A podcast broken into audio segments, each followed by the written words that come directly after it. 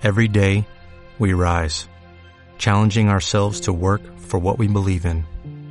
At U.S. Border Patrol, protecting our borders is more than a job, it's a calling.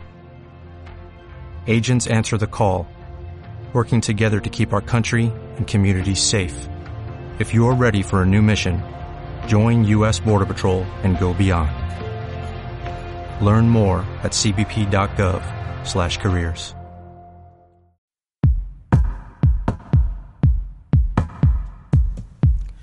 Hola, bienvenidos al segundo programa de Snippets. Este podcast está pensado para proporcionar a los alumnos de habla española con una información útil, en pequeñas dosis, fácilmente asimilables y que pueden ser aplicadas mañana mismo en el mundo real. Hoy vamos a hablar de confusing words, palabras que confunden. Vamos a hablar de la palabra presupuesto en español, para la cual tenemos tres términos distintos en inglés, que son budget, quotation, estimate. La palabra presupuesto en español es muy flexible, pero en inglés, dependiendo de qué tipo de presupuesto, empleamos un término u otro. Budget se utiliza cuando estamos hablando del dinero que se dispone para comprar algo o pagar un servicio. Un ejemplo. Jessica quiere comprarse un coche de segunda mano y su presupuesto es de 10.000 euros. Jessica wants to buy a second-hand car and her budget is 10,000 euros. También se utiliza budget cuando estamos hablando de los presupuestos del Estado. El gobierno no logró que todos los partidos políticos aprobasen los presupuestos. The government didn't manage to get all the political parties to pass the national budget. Quotation, a veces coloquialmente se dice simplemente quote, es una previsión de lo que algo puede costar antes que uno lo compre. Por ejemplo, Harry quiere comprarse un coche y pidió el presupuesto al concesionario para el modelo de coche que él quiere. Harry went to the car dealer and asked for a quotation for the car that he wants to buy. Otro ejemplo, Frank quiere hacer sesiones con su personal trainer tres veces a la semana y le pide un presupuesto. Frank asked his personal trainer for a quote to do three sessions a week. Estimate se utiliza cuando me refiero a un gasto aproximado que voy a tener por un producto o un servicio.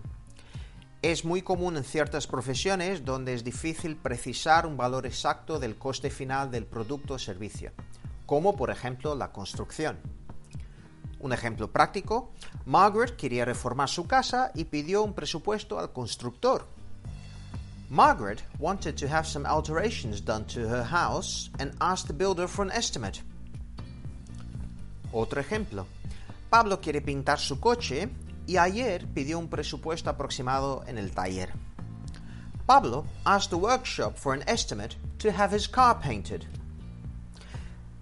Así que recordamos, cuando utilizo budget estoy hablando del dinero del cual estoy dispuesto a gastar para contratar un servicio o comprar un producto. Utilizo quotation cuando quiero saber el valor exacto de lo que me puede costar este producto o servicio. Utilizo estimate cuando estoy hablando de un valor aproximado que me puede costar un producto o servicio y es muy particular a determinadas profesiones. Si te ha gustado esta explicación y la información de este programa, acuérdate que puedes suscribir al podcast y también compartirlo con tus amigos.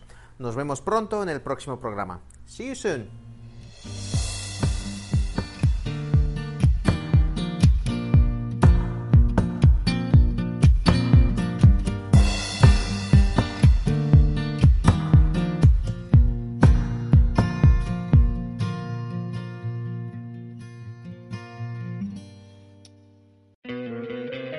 ¿No te encantaría tener 100 dólares extra en tu bolsillo?